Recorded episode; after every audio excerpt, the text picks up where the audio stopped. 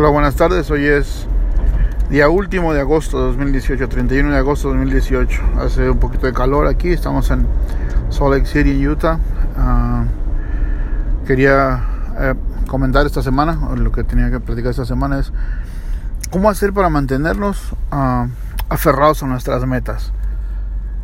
Muchas veces uno tiene la idea, tiene el plan, y, pero luego que empiezas a ejecutar te empiezan a salir dudas, cosas inesperadas y es muy común que uno se recurre a, a fuentes, las fuentes de primera mano que uno tiene, ¿no? Y, y la gran mayoría de las veces, o, un alto porcentaje de las veces, lo que pasa es que te, te, invitan a desanimarte o te o te en lugar de darte un impulso como que te amarran un poco más y eso te hace dudar o te hace desilusionarte y Realmente esa no es la idea. Uno tiene que seguir en lo suyo, uno tiene que seguir aferrado porque las metas si son claras están ahí y uno puede seguir, uno puede seguir adelante. No siempre es fácil, de hecho nunca es fácil. Pero lo importante es poder hacerlo, lo importante es seguir adelante, aferrarse, eh, seguir de acuerdo a lo estipulado. Casi siempre que uno empieza un proyecto de ese tipo, ya está hecho el plan, ya está estipulado casi todo, ya todo está eh, paso a paso. A veces los pasos son un poco más largos de lo que uno piensa. A veces eh, las fechas no se alcanzan a cumplir como uno quisiera. Pero lo importante es seguir avanzando, aunque sea poquito, seguir avanzando, poco a poco, sin detenerse. A lo mejor no alcanzamos por cuestiones de tiempo a hacer este, parte de la meta, un trámite que había que hacer. Bueno, no se pudo, la oficina estuvo cerrada, pasó algo. Pero de cualquier forma hay que seguir con las metas uno no puede desanimarse ni puede desinflarse el globo nada más porque eh, uno solicitó apoyo o solicitó una buena palabra, un consejo y no lo hubo. ¿ok?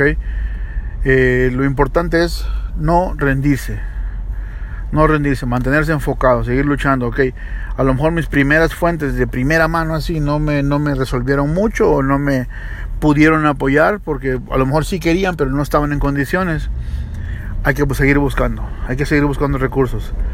Los recursos siempre va a haberlos, siempre va a haberlos, es cuestión de buscarlos.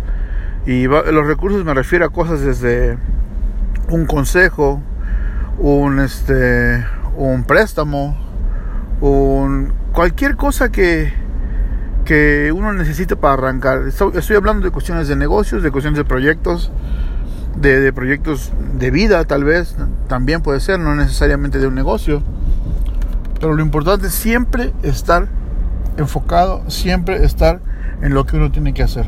No puedes dejar que se te desanime la cosa o que se te venga todo el plan abajo. Si, si llega a pasar que de plano se te complica mucho, bueno, ponle una pausa temporal, ponte una fecha de para cuándo quieres seguir o para cuándo vas a hacer los arreglos necesarios para seguir y sigue. No te detengas. A veces los obstáculos son chicos, a veces son medianos, a veces son grandes. Pero por muy grandes que sean, uno siempre tiene que buscar la manera de, saltarlos, de, sortearlos, de darle para arriba. Entonces es importante que, tengamos conciencia de eso. De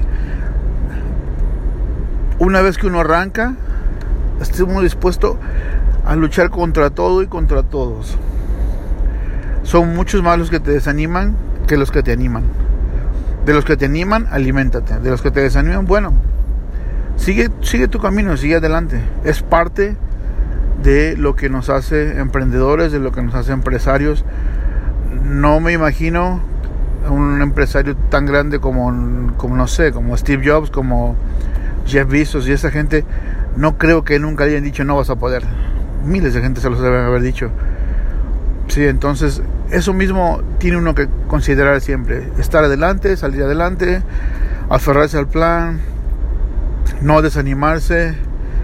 La inspiración es muy importante, mantenerse inspirado, el saber por qué empezaste el proyecto, saber por qué quieres luchar, saber que, que, que hay un por qué uno se está esforzando tanto.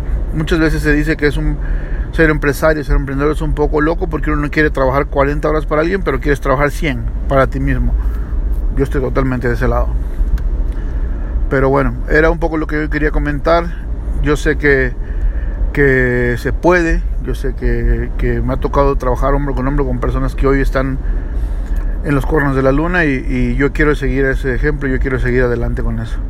Bueno, pues muchas gracias, saludos a todos, que estén bien, chao.